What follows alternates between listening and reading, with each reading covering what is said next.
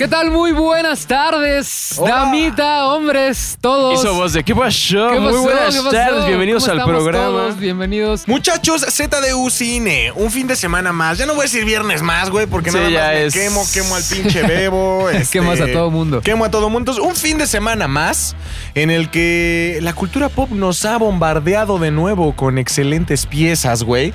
Eh, específicamente en el cine, en la cinematografía, en las series, en la televisión, en todos lados. Se acabó Game of Thrones, mano. Sí, mano. La gente está pidiendo mucho. A ver, vamos a empezar A ver. dando noticias. A ver, a ver, a ver, a ver. En la mesa, porque Ajá. somos unos maleducados, Sí, es se encuentra un servidor, un tal Domínguez. También está Fofet, Fofeto. Y también Javi Off. Ajá. Ahora, como Martin Scorsese, que crea personajes y de pronto eh, los mata sin respeto alguno en, en- en- en- en sus películas, como, Rica- como Leonardo DiCaprio, Los Infiltrados. Ok, ok. Eh, voy a dar la noticia rápido y voy a seguir al tema. McLovin ya no está en el programa. No. La gente ¿Qué pasó? Se acabó. ¿Qué pasó? ¿Qué pasó, güey? Terrible. La gente está hablando de que se acabó Game of Thrones, güey. Ajá. Entonces, nos están pidiendo un programa especializado en Game of Thrones, tomando en cuenta que Game of Thrones 1 es una serie, no es una película. Y este programa se llama ZDU Cine, no ZDU Series. No todo- series. Bueno, pero entra en la categoría. ¿En ¿Cuál? Entretenimiento ¿Cuál? visual. ZDU Ah, entonces- de entretenimiento visual. Que ¿Quieres que le cambiamos el tema? El El nombre. es Tendría que ser ZDUEB. Eh, eh, eh, F. EB. Así EB. como las niñas, las niñas que es Bu, nosotros seríamos. EB. ZDUEB. ZDU Entretenimiento Visual. No, Javi, no se va a llamar así. Pero no solamente, o sea, no somos de esos güeyes que dicen, no quiero hablar de eso y ya. No, no, no, no, no. no, Tenemos no. argumentos. Tenemos razones. Correcto. Tenemos argumentos. Primero va el de los dos expertos, que es mi querido Fofet y Javi. ¿Por qué, por qué no vamos a hacer? ¿Por qué Game of Thrones no merece un capítulo especial? No es que no merezca un capítulo especial. La neta no tengo ganas de hablar de eso porque ya se dijo todo lo que se tenía que decir. Voy a dar mi opinión, eso sí, al respecto. Pero sobre todo hay mucha polémica alrededor de la última temporada. Demasiada polémica. Y, yo siento que la gente ha exagerado con todo lo que se dice al respecto. Y lo único que voy a decir, eh, voy a hacer una generalidad.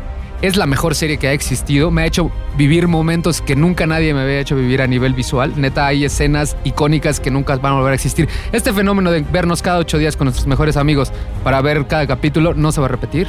Ni Los Sopranos, ni Friends, solo en la final.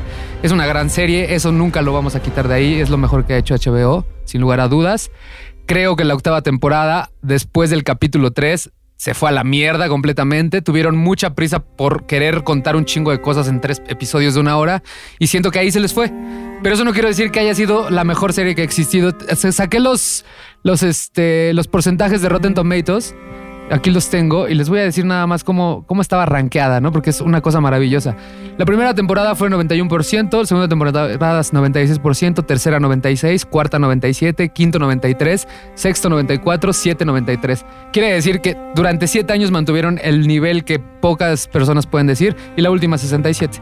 Pero bueno, para mi gusto están exagerando, están acribillando a los dos Davids, que son los creadores de Game of Thrones, porque al final del ¿Quién día... el creador es Tolkien? No, no, no, no los creadores. George R. R. Martin. Él escribió, pero los creadores de la serie para HBO son los dos Davis. Ah, yo creo que Entonces, uno de ellos es esposo de Amanda Pitt, que es mi crush de, de toda la vida, pero bueno, ese será tema de otra, de otra, de otra conversación. J.R.R. Tolkien, ese güey no. Es es el Señor de los Anillos. que de hecho ya va a salir una serie en Amazon que habla de la vida de él. Luego, luego, luego, Yo luego lo les- mismo. No, no, no, no. No. Entonces, ellos, a pesar de eso, los últimos tres capítulos tienen momentos impresionantes. La escena del último capítulo donde Dani se baja del, del- del dragón y de repente ves la espalda cómo le salen las alas, es, es fabulosa. La mejor fotografía que yo he visto en toda la serie se filmó en el episodio 6, cuando Arya va en el caballo. O sea, siento que aún así hay cosas que rescatar, simplemente les exigimos de más. Y ya, yo me quedo con los momentos chingones que me, que me dejó y a vivir, a seguir viviendo la vida, a esperar el spin-off. Y yo voy a volver a ver esta última temporada sin lugar a dudas. Y creo que en general es la mejor serie que he visto. Javi. Creo que ahí siempre hay dos maneras de ver las cosas. Creo que eso es ver el vaso medio lleno. Yo creo que me voy a ir por ver el vaso mitad vacío. Tú te caracterizas por tener una opinión diferente a la de los demás. Ejemplo. A Javi no le gustó Hanson. Sí, y lo acribillamos todos. porque- Y lo acribillamos todo. De hecho, yo ayer la vi y me gustó más que la primera vez que la vi. O sea, Javi no se anda por las ramas. O sea, No, él no, opina. no, no. di- Disruptivo, ¿no? diferente, De- o sea, si todo esto fuera, si cada uno de nosotros fuera una página de internet, el pinche Javi sería la Vice. O sea, La sería pura acá loco, güey. Quiero saber qué opinas, güey. Dinos qué es lo mejor que te ha pasado. Estoy decepcionado porque también durante años viví una de las experiencias más chingonas en, en la televisión que fue Game of Thrones y hasta cierto punto idolatraba a los escritores, a, a D.B. Wise y David Benioff. eh, gente que escribió la batalla de los bastardos y, la gente que lo ha visto no, me dejará mentir en que es una de las batallas más bien escritas en donde tiene momentos de suspenso, momentos en donde crees que ya está ganada la batalla y de pronto, ¡fum!, hay un giro en donde todo está perdido. Gente que era capaz de escribir eso, yo tenía la sincera esperanza de que al ver el final no me decepcionaran y no fuera como otras series como Dexter, en donde también lo hicieron muy bien hasta que en el final ah, se fueron. Gente como Lost, en donde lo hicieron muy, muy bien hasta que en el final otra vez ah, no les dio. A ver, ¿cómo, cómo? ¿El final de Lost es cinco minutos después del primer capítulo? Porque para mí desde ahí empezó a valer madre. O sea, ¿a eso te ¿Crees? con el final? No sé. Güey, es la, es la escritura más fácil del mundo, güey. O sea, escena 1, güey, sala. Escena 2, la misma sala en el fondo del mar. No tiene sentido, no importa. De eso se trata esta serie. O sea, eh, pa- bueno, pero no, bueno. No puedo hablar de eso, no la vi, no la, no la veré. Está Lost bien. fue una de las series ahí que más misterio le dio a la televisión y no, no lo habíamos visto antes. En ese Hecha por J.J. sentido. Abrams. Hecha por J.J. Abrams. Gran escritor, ahí sí estaría también en desacuerdo, pero Gran director, escritor, quién sabe. Es bueno, es bueno. también escritor, Super 8 ahí Sí, sí, lo hizo sí. muy sí creo bien. que es muy bueno. Eh, no, pero como tal, nada más la opinión rápida. Todos los cabos que empezaron a, a tejer desde el primer episodio, el destino de Jon Snow, las profecías, eh, Las figuras que armaban las los- figuras que armaban los el de la- King. O sea, son todas estas dudas que te van sembrando desde el principio y que dicen lo van a, a atar Resolver, bonito a- al final con un moño y simplemente fue. No, o sea, el legado de Jon Snow era el, el- el lit- el legítimo heredero de todo nos vale madre, güey. O sea, mándalo al Night's Watch, que ya no existe, güey. O sea, de por sí ya no tenía sentido tener un One Night's Watch al final de- del tercer episodio, porque ya la amenaza ya no existía. Claro. Entonces, eh, la misma muerte de Dani como súper telenovelesca, así de, oh, pero Romeo y Julieta y te, te tengo en mis brazos. Claro. Y luego, el, ¿sabes qué fue lo que más me enojó? El dragón con una opinión política. O sea, Nadie se va a quedar ¿Qué con pedo, el trono de mi ¿Qué mamá. pedo con ese dragón que en vez de quemar vivo, freír a Jon Snow, dice: No, no, no. En realidad, lo que destruyó a mi madre fue este sistema político corrupto. Tengo que acabar y derretir el trono. Fue ese tipo de cosas en donde dije: Sí, al final me quedé con un sabor como amargo, pero al mismo tiempo estuve feliz porque los Stark sí terminan como redimiendo al papá y se quedan en el trono. Pero ya al final, vamos, su- los hermanos de Jon Snow son los reyes de básicamente todo Westeros y no le tiran un paro en decirle, güey, ya quédate libre, o sea, no seas el rey. sí, bueno, pero sí. lo mandan a chingar a su madre a fin de O sea, sus entonces- hermanos lo castigaron. Ajá. Sí, pues tiene que decir. Porque además- Bran, Bran, Bran el roto. Bran el roto, que No además tuvo mandar. Ocho ver. tem- espera, espera, espera. Tengo, es que estoy muy enojado. Ocho temporadas muy que- enojado. ocho Ocho, temporadas. temporadas que donde el mismo título de la serie es Juego de Tronos. Todo era para definir cómo iba a ser el quien se queda al final. Deciden quién es el rey en una reunión de 10 minutos. O sea, sacan, sacan a Tyrion y dice, bueno, pues estamos aquí reunidos, vamos a echarnos una- un, un vinito. Decidamos quién es el rey. O sea, tú Contar. el que tienes una historia que contar por ahí. Discapacitados. Tú, exactamente. ¿Qué, te- ¿Qué opinas de ser el rey? A huevo, pues por eso vine, carnal. Siempre lo vi. Estuvo muy apresurado. todo. O sea, a ver, yo no, yo nunca vi Game of Thrones. Como ustedes saben, mi técnica es ver primero el resumen en YouTube, y después luego el el resumen en YouPorn. YouPorn. Eh, nada más quiero saber algo, o sea, para entenderlo bien. Bran es el güey que se quedó cojo porque vio coger a los hermanos. Sí, lo aventó, lo aventó el Kingslayer. Pero no se murió, nada más le dieron su acá, su Ah, tasajeada de cadera. Exactamente. Y luego cuando, cuando lo quieren quemar se escapa, se va, se va, se va y se encuentra al, al cuervo de tres ojos y él se convierte en el cuervo de tres ojos, que es el que veía el pasado, el presente, el futuro y controlaba animales que tampoco Además, explotaron eso. Le das, ese, le das ese superpoder a Y- este niño y- cojo y y, no lo no lo. explotaron. y ¿Para qué lo utiliza? Para ponerse un cuervo en vez de agarrar un dragón, yo qué sé. O sea, nunca agarró al dragón. No, No, no, no. Nunca, o sea, pudo hacer cualquier animal y escogió un cuervo y no un dragón. Es correcto. Ahora. Porque estuvo de un, en un momento de la vida se metía al, al lobo que, que le pertenecía. ¿Cómo terminó al, al. ¿Cómo terminó la niña que está enfermita? Este, ella se va, es Cristóbal Colón. Ella se a vuelve ver, pero a ver, a ver, a ver, a ver, aclara. ¿cómo, cómo, cómo está Aria? ¿Por qué, ¿Por qué está enfermita, güey? A la que ustedes conocen como Aria, Ajá, yo sí. creo, desde mi punto de vista, Ajá. que una persona con ese, con esa forma de cráneo, o sea, con. Es, No creo que esté sana. O sea, yo creo que sí tiene algún tipo de elefantiasis o algún tipo de. O a la inversa. O sea, Ay. como todo. el- tiene la enfermedad del punto zip, en donde en un pequeño espacio quisiste meter todo: ojos, cara, nariz. Entonces, creo que tiene algún. Como el chico que sale en Stranger Things. Que tiene como. ya, los claro, el de la gorra. Ajá, el de la gorra, el O sea, que es yo el creo, cagado. que, yo creo que esta niña también está enfermita, güey. O sea, creo que la actriz está enfermita, güey. Macy Williams se llama, ¿no? Maisie Pues es Williams. chaparrita, no, no me iría al Bueno, ella Eh, termina, ella dice, no quiero ser parte del reino, me da toda la agua del mundo, voy a ir a descubrir otros continentes, quiero ver qué hay más allá del mar después de Westeros. Entonces Y- va como exploradora, Cristóbal Colón. ¿Qué hace la que es Jean Grey? Ella se queda como la reina, Se vuelve la reina del reina. norte, Ah, chingo, es la más cabrona de del todas. norte. Que además... Ah, o sea, hay muchos lugares. Dos, ya ella nada más dos, misma el rey le y la decía reina del a norte. John, es que tú eres el rey del norte. Yo estoy aquí, o sea, calentándote la silla un ratito en lo que tú estás y haces tus, tus desmadres. Pero en cuanto regreses, tú eres el rey del norte. No, güey. Te me vas, pero si a la pinche chingada, güey. O sea, vete allá al frío. Yo tengo una teoría. eh, con este, en este afán que tiene HBO por, por, por llegar al nivel de producción que está sacando Amazon y Netflix, está. Ya no quieren gastarse tanto para hacer una sola cosa. Entonces apresuraron la serie y le dijeron a los creadores: Saben que ya nada más van a tener seis capítulos, tienen este presupuesto, lo vamos a. Y yo creo que por eso fue la primera vez que lo atrasaron. Porque ya ves que salía una vez cada año. Seguro su, su plan era hacer otras dos temporadas más para cerrar todo. Y HBO le habría dicho: No, no, no, una y ya, porque ya no estamos gastando demasiado, estamos generando, pero queremos hacer mucho más producciones Sí. para competir con los otros streaming. Y aparte viene Disney. Entonces, por eso se atrasó un año. Entonces les cambiaron como todo el plan. Y, por, y sí se siente, se siente forzado. A partir del tercer capítulo, cuando matan al rey de la noche, todo eso va bien, todo eso va bien. Pero a partir de que empieza el cuarto capítulo y, y empieza, las cosas empiezan a suceder muy rápido, güey. Forzado, forzado, forzado, forzado. Yo ya vi los últimos dos capítulos nada más por compromiso, pero sabía que no iba a haber algo que me sorprendiera como me sorprendió el final del capítulo tercero donde ves a Arya matar al rey de la noche. Entonces creo que por ahí tengo esa teoría de que fue de, a ver, ya, ya se divirtieron, ya hicieron, queremos empezar a competirle, porque aparte ya tienen un nuevo dueño, que es este AT&T. Entonces me imagino que ya son como decisiones ejecutivas que permearon Sí. hasta los creadores. Y a ver, ¿qué le ahí. pasó al perro sin oreja? Él Ah, es el ah. único que termina dos, tres bien. Ghost, o sea, Ghost, sí. Ghost sobrevive las ocho temporadas. Al final del tercero, como que dijimos, oye, Ya no lo vas a ver, no te pidió muy mal. O sea, sí. como que nada más lo voltea, le da un guiño y Sí, como que sí. ya ahí se acabó. Dices, chale, qué culé, güey, no mames, es tu perro, güey, ¿no? Y ya al final de este, como que dice, pues chale, güey, ya me mandaron aquí con los salvajes. Y regresa con Ghost, ya lo saluda y se van todos felices a repoblar el norte. Y el enano termina como esclavo.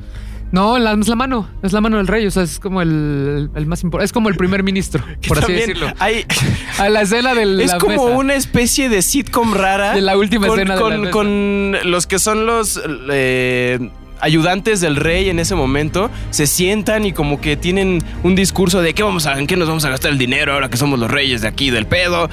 Hay que poner un rarísimo, table. Hay que poner un table. No, un table no, le dice el Meister, que es como el sabio Sam, ¿no? Eso está, está muy raro. Sí, sí terminó rara, la neta, soy honesto. Raro. Pero no, eso no va a quitar el buen sabor de boca que me dejó durante siete años ver esta cosa maravillosa. Yo me que quedo- Game of Thrones. Tercer episodio, se muere el, el rey de la y ahí noche. para mí se acabó ahí la se serie. acabó la Yo serie. también. Ya, Es más, ahí proclamo. Ahí va la recomendación. Si usted no la ha visto y la quiere ver, véala, poca madre, y que su capítulo final sea el tercer capítulo de la última temporada y lo demás, imagínese. Exactamente. Y así todos nos vamos muy contentos. ¡Qué asco! Corta todo esto, bebé. Siguiente tópico. Siguiente tema. Hay otra mano. Ay, a ver, noticia. ahora yo quiero que tú te quiero abusar de tu conocimiento, güey. Se dice, se informa que tú eres el güey que sabe más de Batman en estas latitudes. Pueden preguntarle a los nietos de Bob Kane. Tú es- O sea, pueden preguntarle. Yo soy el, el CEO lat- Latam. ¿Qué claro. pedo? ¿Qué pedo? ¿Qué pedo con el anuncio, güey, que hizo que, que no lo han hecho oficial según yo, ¿no? No, Lo hizo todavía no. Variety. Pero está en charlas, ¿no? En charlas ¿Qué pedo Robert Pattinson como, como nuevo Batman? ¿Sabes qué? Me emputa mucho que, que la gente. Para empezar, les voy a decir algo. Yo sí apoyo la decisión. O sea, si, si es otro, no tengo un pedo. Ajá. Pero si es Robert Pattinson, Tampoco, tengo un pedo, güey. Y les voy a explicar por qué, güey. Cuando dijeron, Christopher Nolan va a dirigir la, la trilogía de Batman, Ajá. todos dijeron, Christopher Nolan no la va a armar, güey. No es un universo, él no está acostumbrado a este pedo de cómics, güey. Él es muy realista, va a cagar al superhéroe, güey. Pum, güey. Te dio las mejores tres películas de Batman que les apuesto se harán, güey. O sea, no, no va a haber nadie que llegue a ese pedo. Todos daban de Christopher Nolan y lo hizo, güey.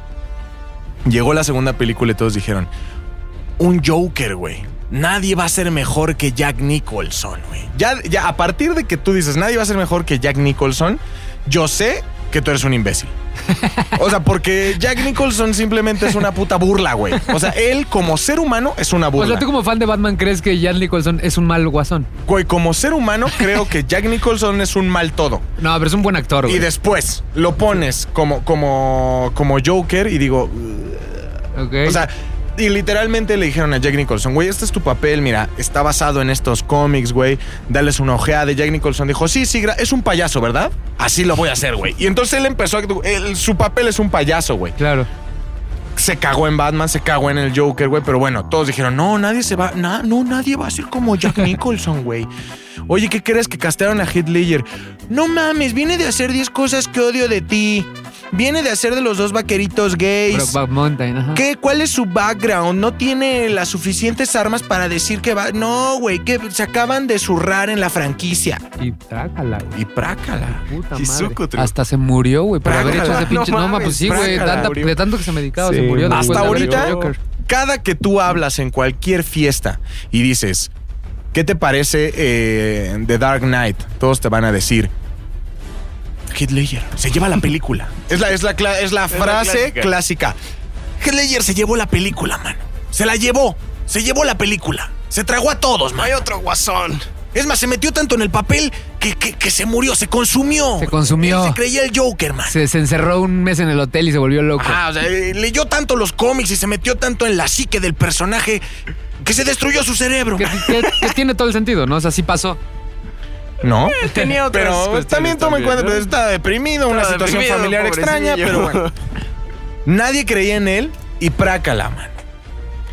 Ahora te voy a decir algo. Todos juzgamos a Robert Pattinson. No, no todos. A ver, aclaremos algo. Yo, yo estoy a, a favor de que Robert Pattinson. O sea, ahorita doy mis razones. La gente, por los memes que comparte y por las opiniones que logro percibir en, en- en el mundo del internet, Ajá. Se jactan de que eh, Robert Pattinson no va a ser un buen Batman joven, porque también hay que catalogar esto como es en los inicios de Batman. ¿Estos son los inicios de Batman? Sí, va a ser los Batman es inicios de inicio? Batman, ajá. Ok.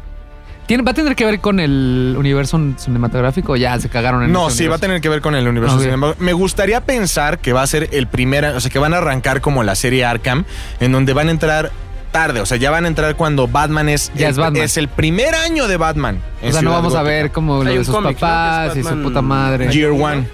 O sea, van a aplicar lo mismo que con Spider-Man. Ya nos van a ahorrar esa media hora de ver cómo se le mueren los papás. Por el bien del mundo espero que lo hagan. Eh, ben Affleck abandonó el guion, pero dejó una estructura sólida. Y Ben Affleck, si tiene algo, es, Es buen ser- escritor. Es Así se muy buen guionista. Es, es muy buen guionista. Se hizo famoso gracias a un guion que, que ganaron un Oscar a mejor guion, el, el Matt Damon. O sea, Ben Affleck tiene dos guiones. Dos, dos guiones que le ganaron el Oscar. Ajá, totalmente. Entonces, eh, a partir de ahí, yo creo que todos empiezan a juzgar a Robert Pattinson por Crepúsculo. Totalmente, sí. Porque brilla en, la, en el sol, man. Oye, Y porque le puso el cuerno Kristen Stewart con el productor de la película. Y porque obviamente no es un papel serio, o sea, es un fenómeno global. Pero a ver, dime, ¿por qué todo? A ver, son varias cosas en las que la gente no está siendo congruente consigo mismo. ¿Por qué todos creen que Emma Watson es una gran actriz y hasta la consideran símbolo del feminismo mundial si viene de la misma temática, viene de Harry Potter? ¿Por qué todo el mundo cree que Daniel Radcliffe puede tener, tiene el derecho a crear papeles interesantes si viene de ser Harry Potter? ¿Por qué todo mundo cree que Frodo, bueno, si Frodo toda su vida va a ser Frodo? O sea, eso afrontémoslo, toda su vida va a ser Frodo. Pero Empezando por ahí, venir de una saga popular, de, un- de la cultura pop, de, de- de este pedo de tenemos un libro muy famoso y después lo pasamos a hacer una, a, un, a un universo Claro. No creo que sea el argumento. A pesar de que su papel sí es ridículo, a pesar de que sí que los vampiros brillan en el sol es ridículo, a pesar de que sí se enamora de una humana y no puede resistir el pedo con la sangre, pero no la transforma y evidentemente Vela pues tiene su periodo femenino y cuando, o sea, y aún así con lo de la sangre y todo este pedo, él se controla. sí. Sí, es absurdo, pero Robert Pattinson es muchísimo más que Twilight. Muchísimo más que Twilight. Nada más para darles un quemón. A ver, échalo, échalo. Robert Pattinson ha trabajado con David Cronenberg. Así nada más. Así nada más. Ese genio de. De todo, güey. O Les, sea, voy a, les voy a decir, hay dos películas que es un must que tienen que ver de David Cronenberg a mi gusto. La primera es Existence, que habla sobre un videojuego que se controla de manera orgánica, que es una locura. Son esas películas que cuando empecé a estudiar cine es las que a huevo te ponían. Jude Law, ¿no? Es Jude Law, sale el protagonista, existen. Five million dollars for a dead body. Step into my office.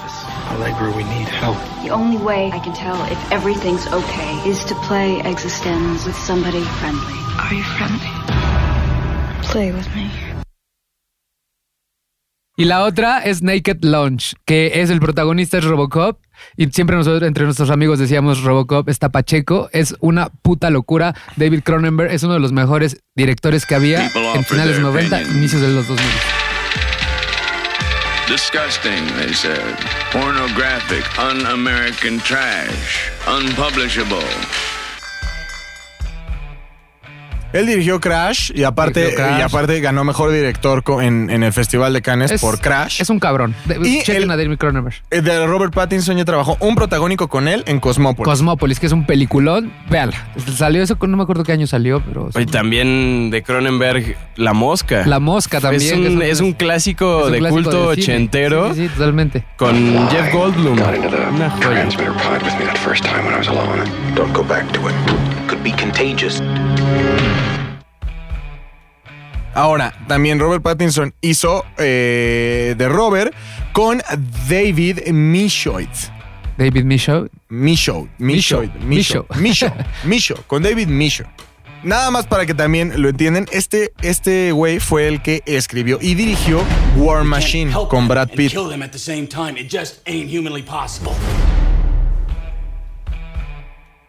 Que es una, Puta, de las, una de las mejores películas que ha hecho Netflix. Sí, sí, sí, sí, totalmente. O sea, está tremenda, véanla, es este general de la guerra que se... Que, Salió hace como que- dos años. Ajá, no, no que.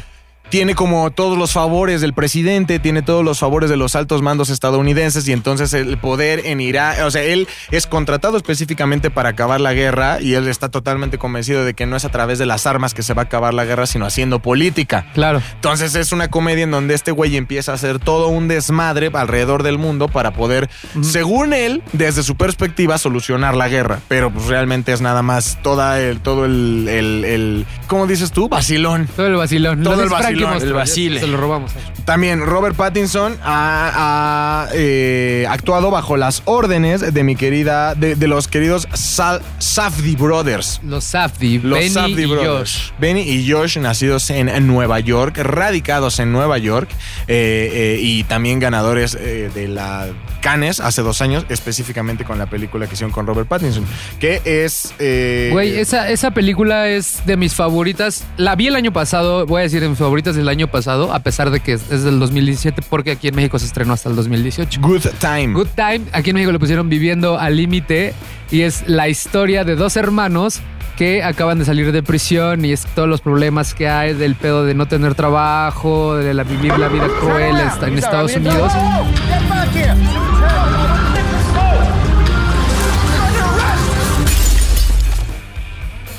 Pero la actuación de Robert Pattinson, güey, se lleva la película en un nivel. Deberían de verla, por favor. Este no estuvo nominado a Oscar porque son de estas películas independientes que no tienen tanto varo como para apoyar el proyecto y llevarla a estos niveles de que estoy, esté nominada, la chingada. Pero estuvo nominado en Cannes y en Tribeca. Pero siento que es el mejor papel de lo que he visto de Robert Pattinson. Siento que es el mejor papel. O sea, lo ves, está irreconocible. Está al nivel de, de actores como Christian Bale cuando se transforma. O sea, de verdad, véanla. Se llama Good Time, Viviendo al Límite, de hace dos años, 2017. Y a ustedes que les gusta estas historias de precisamente que tienen que ver con Batman y encerrarse en un hotel hasta morirse. Para este papel, el de Good Time, eh, Robert Pattinson rentó un cuarto en Hell's Kitchen en Nueva York. No salió por un mes estudiando el papel, nada más tragaba latas de atún. Sí, güey, sí, sí, sí. este, Nada más tomaba. eh, Era latas de atún, en sus propias palabras, latas de atún, cápsulas de Nespresso y cigarrillos. Sí, ¿no? Aparte- O sea, para ustedes que les guste eso de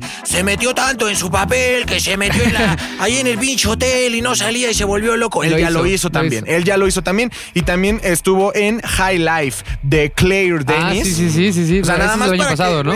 son películas que no tienen que ver nada más con. O sea, tiene ya el, bra- el background actoral Sí. necesario para No, poder encarar. totalmente. Para poder encarar una franquicia de superhéroes que se puede decir sencillo, pero como ya les he explicado en más de una ocasión y por qué creo que Ben Affleck es el segundo mejor Batman, cuando interpretas a Batman es interpretar dos papeles. Estás interpretando a Bruce Wayne Claro. y estás interpretando a Batman, que son personalidades muy distintas. Sí, Para sí. que entiendan la complejidad, no es lo mismo interpretar a Clark Kent y a Superman, porque los dos son igual de idiotas. o sea, que sí tienes razón. Y el otro sí es, tiene una vida totalmente diferente al. el- Claro, o el- sea, apruebo. sí, no es lo mismo interpretar a Deadpool porque los dos, o sea, el real y el superhéroe son igual de idiotas. No es lo mismo al Capitán América porque es el mismo idiota. Confirmo. Al mismo Iron Man porque es el mismo idiota. O sea, no es lo mismo interpretar a la Mujer Maravilla y a Diana porque es la misma Sí, pinche. sí, seguramente toda- ellos como actores profesionales que son saben el reto que es construir a, a Bru- a Bruce Wayne y construir a Batman. O sea, tienen que reconstruir dos personajes. Es que es un inception diferentes. actoral. Primero Claro. tienes que convertirte en Bruce Wayne y una vez que eres Bruce Wayne, no tu actor. Una vez que ya eres Bruce Wayne, a partir de Bruce Wayne tienes que construir una capa más de sueño. O sea, es un inception actoral, Sí, cabrón, para que me cabrón, entiendas. cabrón, cabrón, y creo cabrón. que Robert Pattinson ha demostrado, y no lo decimos nosotros, lo dicen los real, o sea, los, los expertos en cine que ustedes quieren ser cuando van al cine Tonalá, cuando ustedes van a la cineteca, cuando ustedes van a estas muestras de cine, cuando están al pendiente de lo que pasa en Cannes, de lo que pasa en Tribeca, de lo que pasa en París, de lo que pasa en Me gusta como dices, ¿cómo es? ¿Tribeca? Tribeca, de lo que pasa en el Festival Internacional de Cine de Morelia, papu. O sea, son todos estos, son todos estos güeyes que dicen, ¿sabes qué? Es que el rango, es que el jurado, nuestro presidente va a ser Iñárritu este año. Este, la crítica está muy, muy acá, muy potente este año. Vamos a hablar un poquito más de composición de imagen. Vamos a hablar un poquito. Güey, no mames, O sea, odias, calcadísimos. No mames, Son ¿cuántos estos- amigos así tienes, güey? No te puedo decir cuántos. Son estas personas, güey, las que, las que hablan de este cine verdadero, del cine que no es comercial, del que no habla de ficción, sino el que habla de la vida real, el que te muestra a los verdaderos actores, al que te muestra el verdadero rango, güey. Son esos los que han dicho que Robert Pattinson es muy buen actor, mano. O sea, no son estos que dicen, oye, vamos a ver este, nosotros los nobles. No, son los verdaderos críticos, los, Los que de verdad. los verdaderos fans del cine. Los que cobran por eso, no los que pagan para ir a, a chingarse No los que graban en cocheras. Ok. Entonces, eh, Bueno, Robert Pattinson sí, creo aprobado. que yo no sé si está aprobado, pero de que merece Una oportunidad. a todas luces el beneficio de la duda. Totalmente. Lo merece. No voy a decir si va a ser un buen Batman o no va a ser un buen Batman. Yo simplemente les voy a decir que normalmente tengo razón cuando dije Jared Leto va a ser una cagada con el Joker.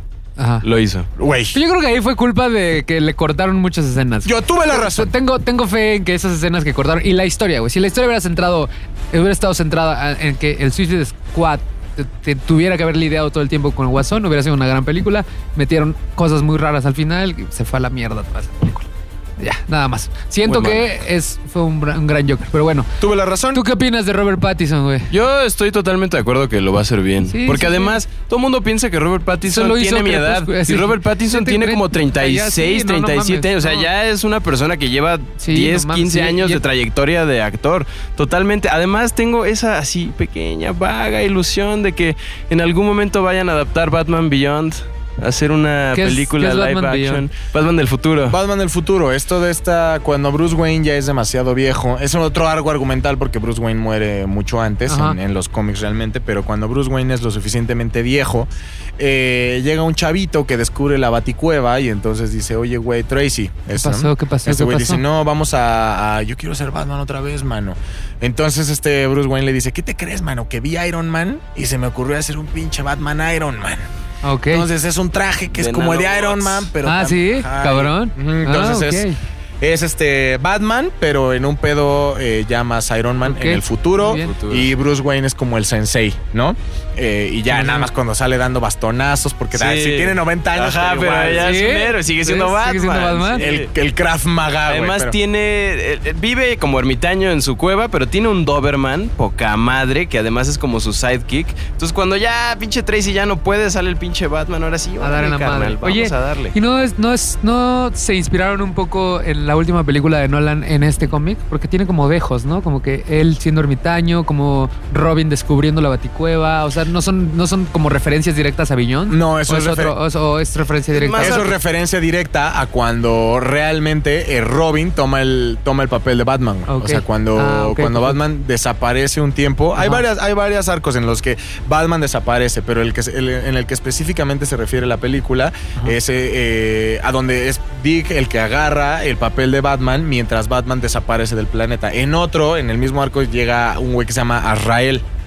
Y Azrael es el que agarra el, el- el traje de Batman. O sea, ha sido reemplazado varias veces, pero específicamente la película se refiere a, a- A a él. Robin. Sí, realmente a Robin. Muy bien. Sí. Denle una chance a Robert Pattinson. Tiene las totalmente. herramientas. Tiene las herramientas para hacerlo.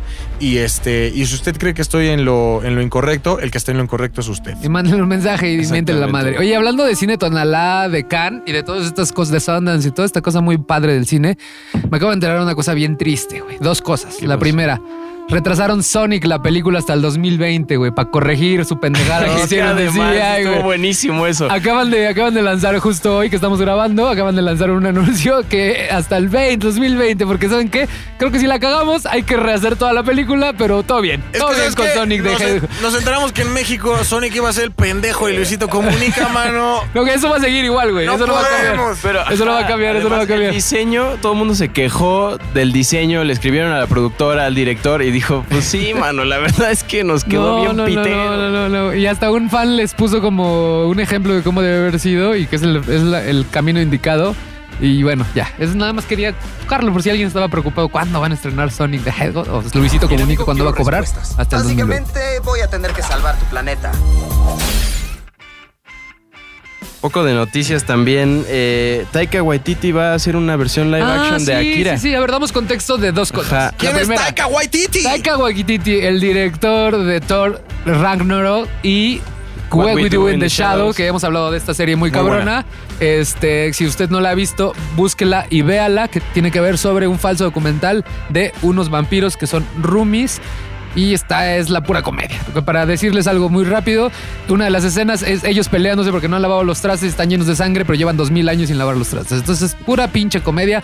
Este director va a crear, va a dirigir una película basada en otro película anime que, nas- que salió en 1980 y- 88. 88, que se llama Akira Ajá. es, es, sí, totalmente es una película de anime basada en un manga de, de un par de años antes de eso, en donde es un futuro de, digamos, un futuro distópico, Ajá. en donde Tokio se llama ahora Neo Tokio y se vuelve una ciudad regida por la contaminación, por eh, bandas, Netflix, ¿no? exactamente, bandas de motociclistas que se dedican a robarle a las personas. O sea, ya se vuelve la peor versión que se te puede imaginar del futuro. Ese es eh, Akira. Que también eh, Akira es parte de la imagen oficial. Ya ven que ahora en los Juegos Olímpicos de Tokio 2020. Ah, sí, claro, eh, ¿no? Japón está usando como, canal de comunicación toda Sí, la sí, cultura sí. pop que ha nacido de Japón. No mames. Y Akira es la cuando dieron a conocer cómo iban a ser las medallas, utilizaron toda la imagen de Akira justo en la estación de Shibuya.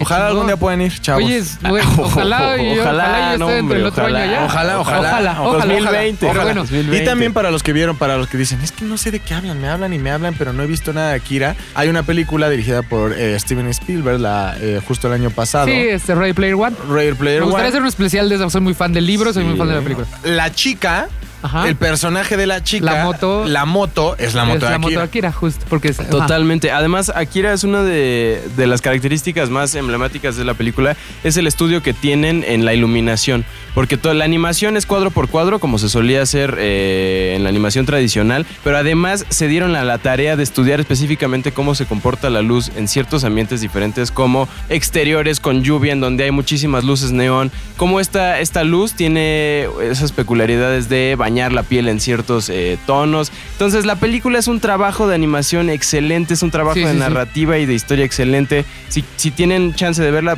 como bien mencionabas, está en Netflix. Y ahora, 2020, Taika Waititi se va a aventar a la tarea de hacer Ya está confirmado, pero ¿es live action o es Live animación? action. Es live action. live action. Pero es, podríamos decir que ahora todo lo live action es un crossover de Sí, las como cosas. Ready Player que- One. exactamente. O sea, tienes animación CGI mezclada con actores, reales. reales. Entonces, live action como tal ya no. en- Como esta de Robert Rodríguez que Ah, salió a eh, principios de año, ¿no? que hablamos de ella. Alita, Alita ¿no? Batalla. Como el Rey León. Como el Rey León. Real. Antes de que otra cosa suceda, les quiero avisar que este fin de semana todo el mundo ya sabe, se estrena Aladdin. Rich enough to impress a princess. What would I have to do? There's a cave of wonders. Bring me the lamp. Pero quiero decir algo que es muy importante. No me había enterado hasta ayer, no le había puesto atención a los créditos de la película, que la dirige Guy Ritchie, cabrón. Y ahora sí, quiero decirle a todo el mundo, váyala a ver, vale un chingo la pena, porque Guy Ritchie es la, la- la mente maestra atrás de películas como Snatch, como Revolver, como Rock and Roll, la, la nueva trilogía de Sherlock Holmes. El rey este. King Arthur Arturo, tiene unas, unas formas narrativas Guy Ritchie como ningún otro director. Entonces me emociona mucho ver esta nueva versión de Aladdin, porque aparte que es, es mi película favorita de Disney. El que la dirija alguien tan cabrón como Guy Ritchie, que, que tiene formas muy cabronas, muy diferentes de contarla, hace que valga la pena que chequen Aladdin. Obviamente, no sé si, si usted era de los pocos que, que dijo, no la quiero ver, sí váyala a ver, por favor. Reconsidere. Es un gran estreno por, específicamente por el director. No sé, no sé qué piensen de que. eh, yo he escuchado muchas este, opiniones tuyas al respecto del genio. Que no te gusta, ¿por qué no te gusta el genio, güey? Lo único que me caga de ese pinche genio.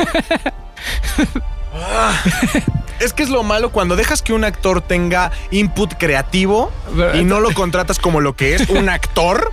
Y sino que hay también actor creativo. Güey, no importa que sea Will Smith. O sea, si el genio es azul, manténlo azul.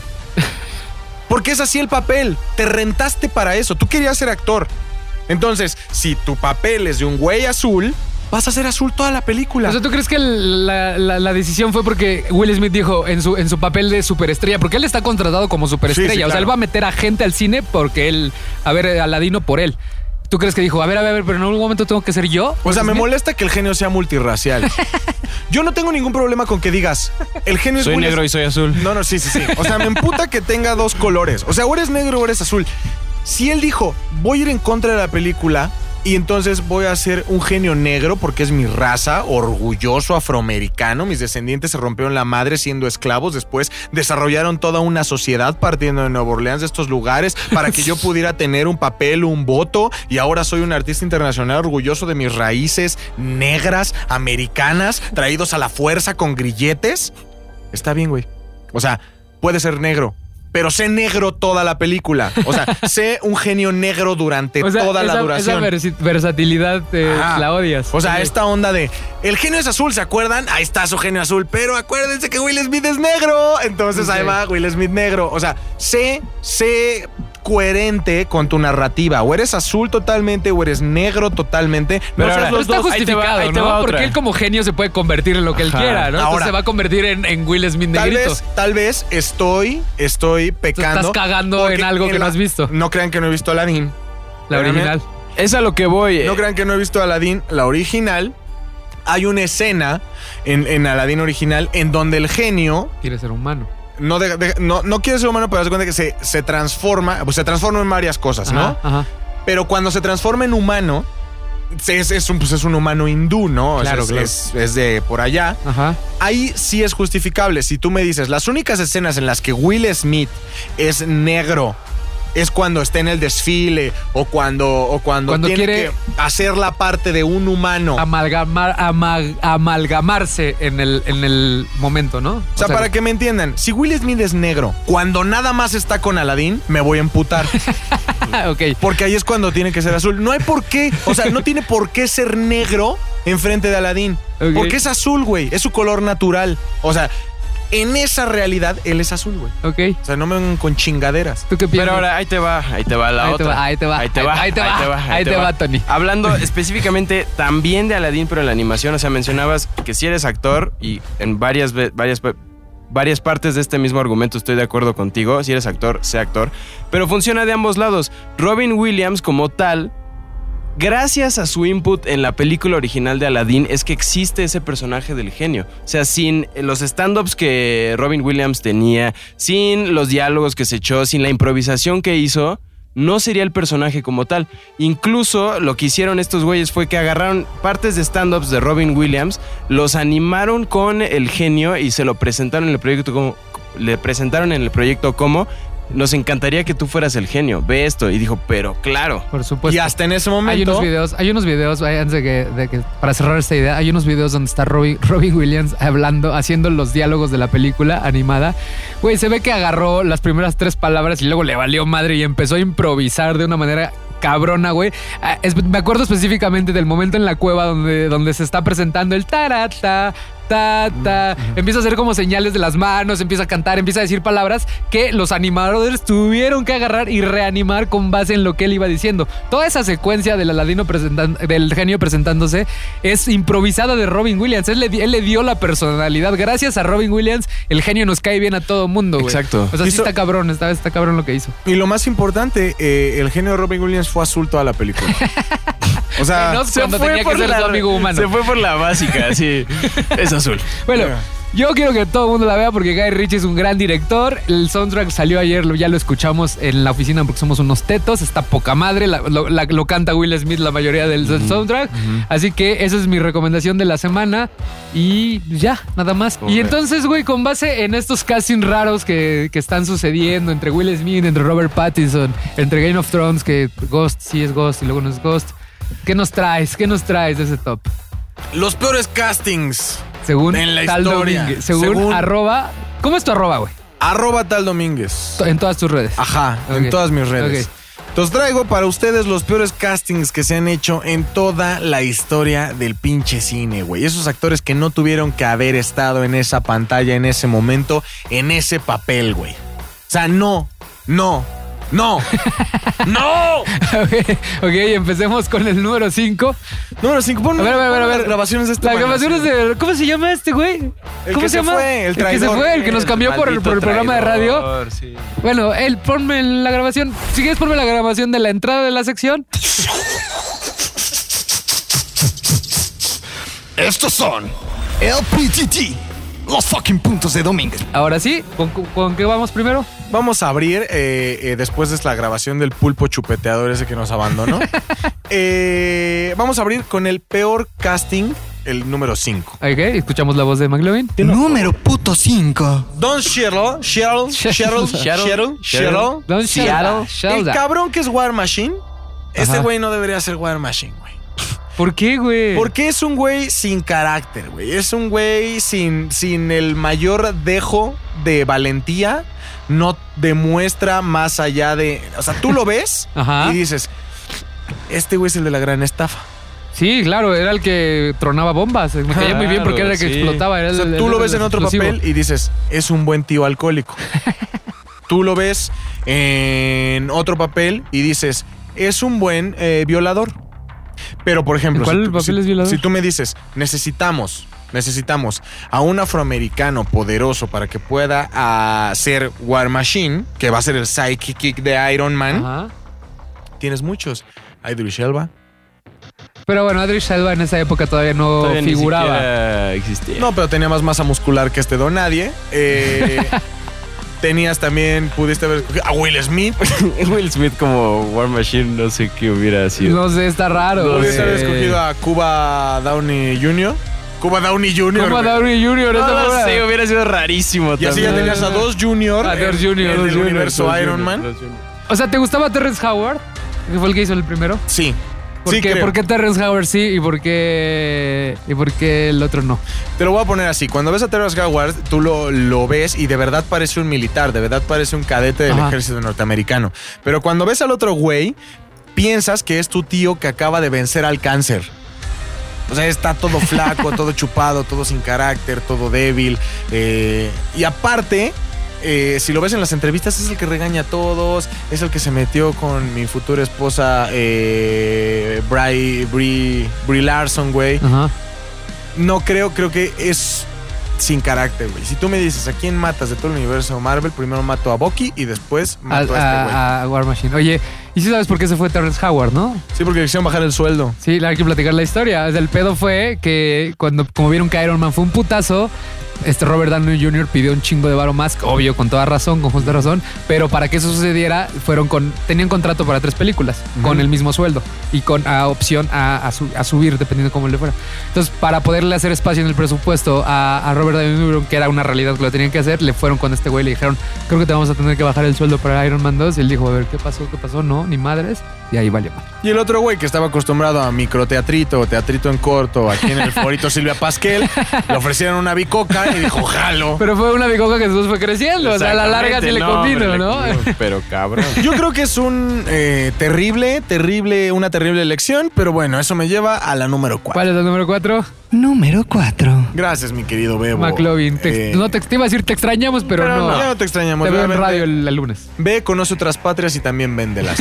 eh, Eh, Pierce Brosnan. Pierce. ¿En qué? que no me digas en la que estoy pensando. No, en esa no, no lo hagas, ¿En no, cuál, güey? no. Es el caballero por excelencia. güey. Tal vez Claro, después de güey. George Clooney. Es un elegantazo. Tal vez güey. después de George Clooney, eh, todos queremos envejecer como Pierce Brosnan. Ajá. Es James Bond, güey. O sea, a pesar de que, de que el nuevo James Bond es muy bueno, más realista, Sí, sí. se mete más a los madrazos, este güey es el que manejaba un jaguar con el Rolex. Claro, era el único que se acercaba al primer James Bond. O sea, que Este tenía la güey- misma elegancia. El videojuego, uno de los videojuegos más famosos en la historia Uf. de todas las consolas, está basado en su personaje. Totalmente. Después de que creas una figura tan fuerte alrededor de una persona, no lo puedes meter a mamá mía como Sam Carmichael. Sí le dieron en su madre, güey. Totalmente de acuerdo. Pero le O sea- dio un giro porque yo pensé que iba a decir Pierce Brosnan como James Bond. No, Ahí no, sí no, te iba no, a aventar no, el no, micrófono. No, no, no, no, no. Qué chingón. O sea, no puedes construir la imagen del hombre ideal y después mandarlo como Sam Carmichael a Grecia luchando por el amor de. ¿Cómo se llama esta mujer? Este.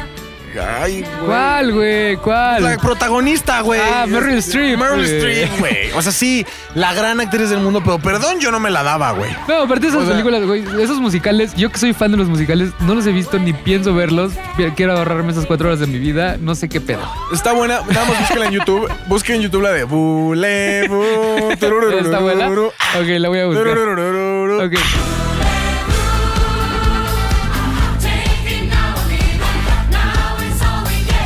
Esa está buena, Ok, pero no con Pierce Brosnan. ok. O sea, no, no- aparte no canta. Y lo, lo haces ver débil, güey. O sea, él es la. O sea, le quitaron, lo, lo sacaron del, del pedestal que lo teníamos en James Bond. y él lo- es la le pisaron. testosterona Ajá. en persona y de Ok. pronto, prácala. Lo mandas a. Mamá mía. No, güey. O sea, vamos al número 3. Número 3. Yo soy muy fan de Keanu Reeves, güey. Ok. Fan. Ah, que tengo una cosa que decir de John Wick. Qué bueno que me Hijo, yo recordaste. también tengo Ajá. que decir. Soy muy fan de Keanu Reeves. Ajá. O sea, muy fan, güey. Ajá. Nada más para que lo sepan. Desde Neo, desde John Wick, desde que lo entierran y lo violan. No, desde la serie que tenía que viajaban en el tiempo que se hizo famoso. Speed, güey, también. Ajá, Pero, sí. güey, Ah, Speed, güey, qué bueno es. Sí, es, es hombre de acción por Hombre de excelencia. acción. Ajá. en algún, en algún momento Ajá. decidieron que iba a salir en Drácula, güey. Ni Keanu Reeves en Drácula, güey. Ni siquiera sabía hacer bien el acento, güey. Sí, es cierto, ¿verdad? Es una cosa lamentable. Entre escenas, tú puedes escuchar cómo Keanu Reeves cambia el acento. Sí. Y entonces pasa de ser acá como el inglés eh, de Europa del Este. "Arasten frasken, afarrasken", al Neo de Matrix, güey. al- Entonces, güey, terrible. Este no lo digo con odio, lo digo con pesar, con más pesar que el de James Bond. Porque me duele mucho poner a Keanu Reeves en esta situación, en donde creo que hasta él mismo se sentía incómodo, güey. Sí, se le ve, se le ve como. Aparte, estaba rodeado de güeyes mucho, mucho, mucho, mucho, mucho más cabrones que él. Y entonces, pues igual hasta se, se sentía como, güey, no pertenezco a este cast, estoy en otro pedo. O sea, se pa- parece Eiza González actuando al lado de... De, De Jamie Foxx, güey, de Jimmy Ham, que tiene un Kevin pitote. Spacey. Ajá, Tiene un así pitote, toda sí. meada de la emoción. Así todo meado de la emoción. No era el momento. Sí, no, no era era el momento, tiempo, Keanu. No, Pero di volaste en qué muy- película, porque no, ni siquiera hemos dicho qué película. Drácula de Bram Bram Stoker. Ok, perfecto, ya estamos. Vamos con la número dos. Número 2. Hay actores que no sirven para nada. Ok. Uno de ellos es Nicolas Cage. Güey, no, soy muy fan, güey. Yo soy muy fan. Nicolas Cage deberíamos tener Uno solo de Nicolas Cage sí, porque tiene cosas tan buenas y tiene cosas Sí, tan malas. Propongo, propongo que hagamos un especial de Nicolas Cage. Y tú puedes hacer ahí tu top 5. Exactamente, malo, sí. Te ¿Qué voy a decir pedo? algo. Solamente puedes ser un personaje de acción cuando. Una de dos. O tienes tu pelo completo. O no tienes pelo para nada. Este güey está a la mitad. Ah, Es la magia él de se Nicolas queda a la Cage. mitad. Es Ser un un, dios. Es la ser un- magia de Nicolas Cage. ser un calvo a medias te convierte en un ser gris. Como ser humano. Ahora imagínate como actor. Ok, en- Tienes que tomar una decisión. O tienes todo tu pelo o no tienes nada de tu pelo. Ok. Si te vas a quedar a la mitad, eres indigno. Como Nicolas Cage. ¿En qué película? En todas, pero específicamente. ¿En cuál? ¿En cuál, güey? Se ve peor en Ghost Rider. Sí, lo, totalmente de acuerdo. Ghost Rider fue una cosa muy rara. Una basura esas dos películas. Porque aparte, Nicolas Cage no lo ves como siendo el chico malo, el motociclista. eh, y aparte, imagínate, tan sabían, tan sabían que no iba a ser un buen Ghost Rider que la mitad de la película es un CEI de su cabeza.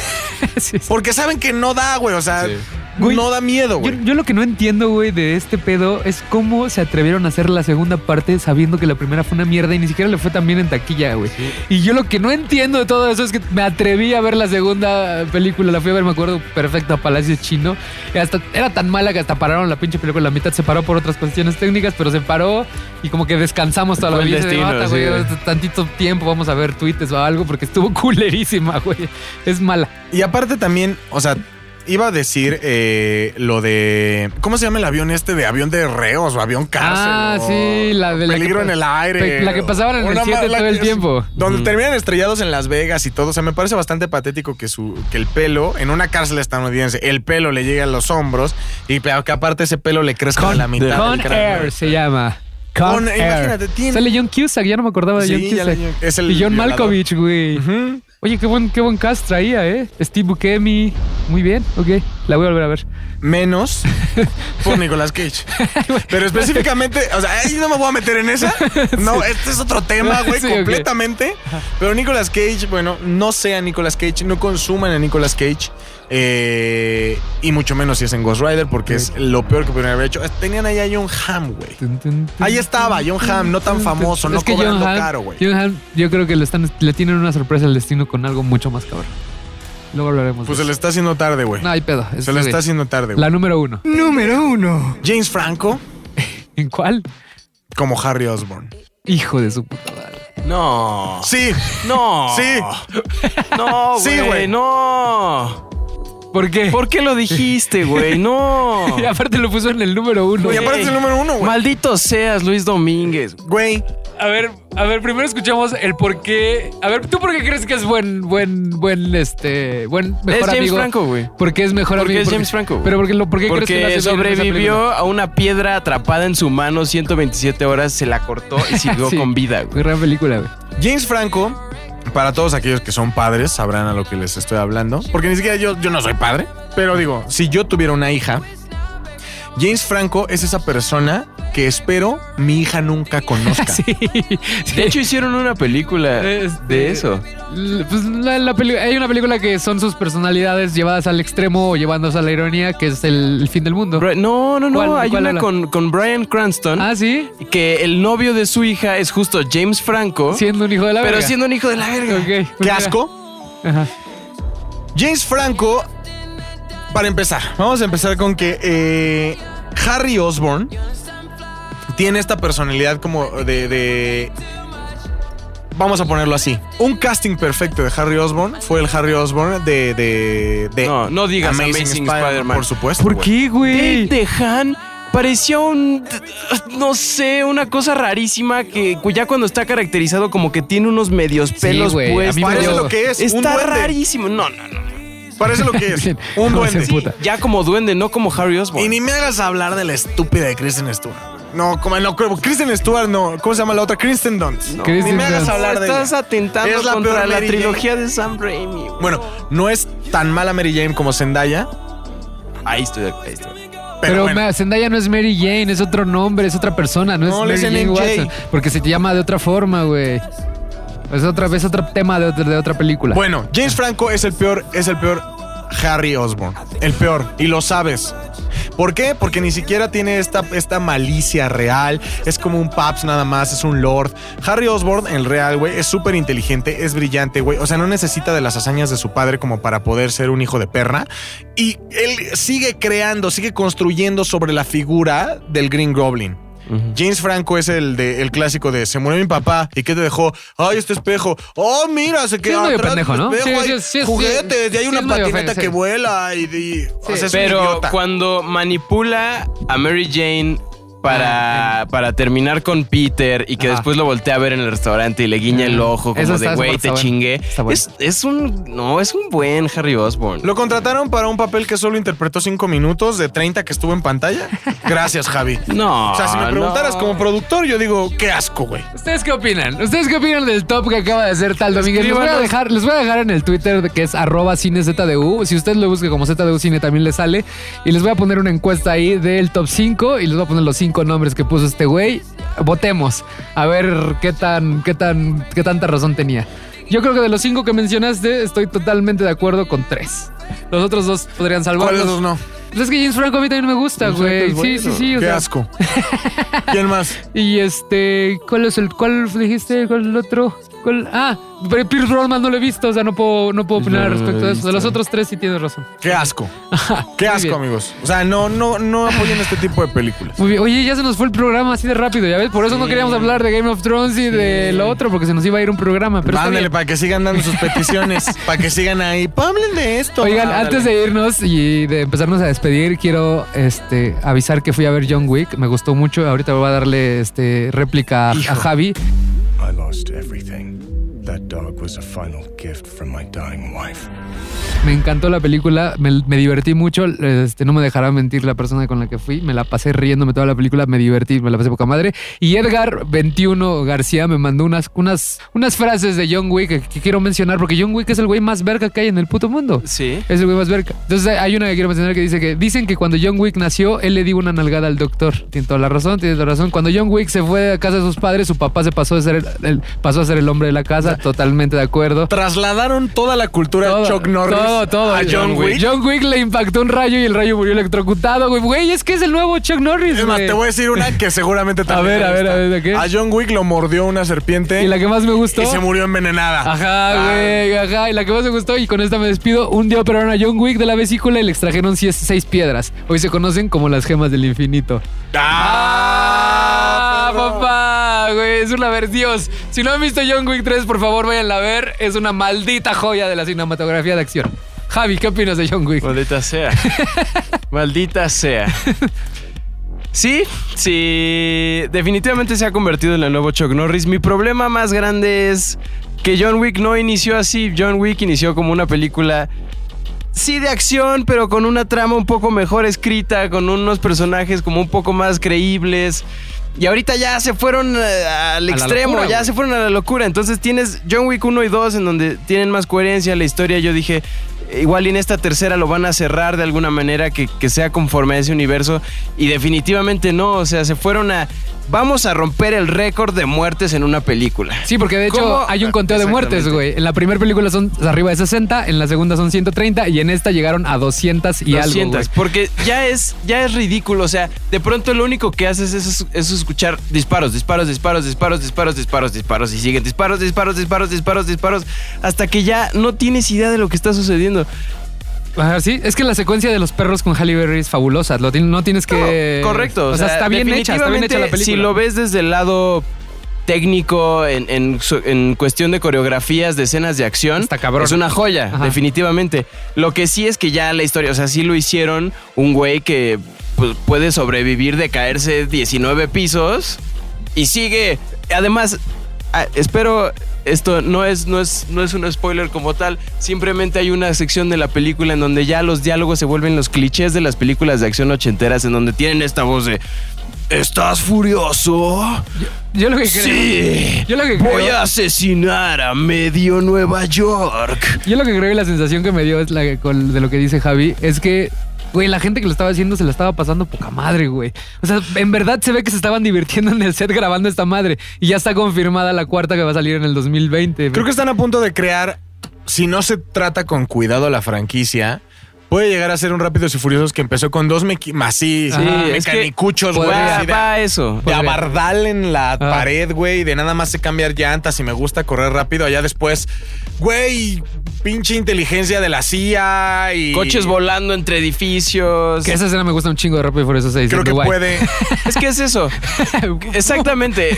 Ahora creo que John Wick se va a convertir en, en unas películas de fantasía. O sea, ya se convirtió en unas películas de fantasía en donde ya es un superhéroe ruso que es el Baba Yaga y lo van a poner con una capa y va a ser así. un Pero dios. ya cambió de género. O sea, lo que me molesta es ese- esa transición hacia algo nuevo, un poco.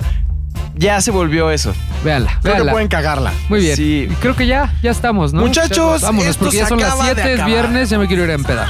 Son las 7, es viernes, es correcto. El casino acaba de abrir, ¿no es cierto? Justo. 24 horas. Eh, ojalá nos patrocine. Eh, muchachos, muchísimas gracias a Tony por estar sentado todo el tiempo aquí a un lado. A mi querido Bebo. Por no supervisar la computadora se grabó. Se grabó, Bebo, sí, espero que sí se haya grabado. Este, se despide de ustedes. Javi Off. Fofet. Un tal ¿Cómo están sus redes? ¿Cómo están las redes de todos? A ver, cuéntenme. Eh, mi Twitter está arroba el Javi Off y mi Instagram está como Javi Off. Arroba setentoni. Arroba Eso, mi Setentoni. Tony. Oye, ¿tu Facebook? ¿No tienes Facebook? Tengo esa, esa eh, Javi Off, pero Ok. no lo uso mucho. ¿Tú? Yo sí, todo es arroba un tal Domínguez. Lo mío también, las tres son arroba fo, fe, fo guion bajo fet. Cualquier cosa que pongan, por favor, arroba ja- hashtag Chingues unas palomitas. Y si usted de pura casualidad sigue A MC sigue Lobby. A Hagamos un llamado, ZDU, hagamos un llamado que la gente le mande mensajes por Twitter, específicamente por Twitter, y le pregunten por qué se mamoneó. Ajá. ¿Cuándo se va a dejar de mamonear? Hashtag, hashtag, ¿por qué te mamoneas? Mamoneas. ¿Por, por qué te mamoneas? Mamoneas o mamoneas. No, mamoneas. no te mamones. Ajá. No, a ver, No te- hay que escoger un buen hashtag. Hashtag, ¿Qué mamón? no seas culo. Hashtag no, seas culo. Hashtag no seas culo. Exactamente. Ya, vas, vas, vas, mucho más. Tiene la siguiente, tiene la siguiente misión. Es muy básica, es muy básica. Usted abre su red social, Ajá, Twitter. La que sea de la que sea, preferencia. la que sea No, su preferencia, específicamente Twitter para que nosotros podamos burlarnos más. Y entonces va a arrobar a arroba McLovinZDU y le va a decir, te fuiste de ZDU Cine, se te olvidaron tus orígenes, vendiste la patria, estás pateando el pesebre, escupiendo para arriba. Cualquier frase que tenga que ver cuando alguien es malagradecido, a cuando a alguien se le olvidan sus orígenes, cuando alguien olvida... Estás de perdiendo la mano viene. que te dio de comer, como Tony dice, exactamente. Ajá. Todo eso que tenga que ver con ser el hijo malagradecido, que todo eso que tenga que ver con el que patea la cuna, el que escupe para... Todo eso que usted siente, es más, ni siquiera tiene que sentirlo contra Rodrigo. Si usted lo siente contra otra persona, Dígaselo a diríjase, a, diríjase McLovin Con el hashtag, ¿qué? hashtag no seas culo. Ajá, muy bien, perfecto. Con el hashtag no seas culo, hashtag chingues unas palomitas, es todo lo que le Sí, vamos a pedir. una última cosa. Gracias a los que me ayudaron a, reconocer, a reconocer la película de la que hablé la semana pasada, La Mexicana. Gracias. Este, fueron dos personas que me la mandaron. Se llama Yoquel, que a toda madre. Gracias por mandármela. No la voy a ver. Y si usted se encuentra en la vida con alguien que, le diga, vamos a ver Yoquel, está buenísima, déjale de hablar, por favor. Pero gracias por mandarme el dato. Chingón. Adiós. Adiós, nos Bye. vemos. Bye.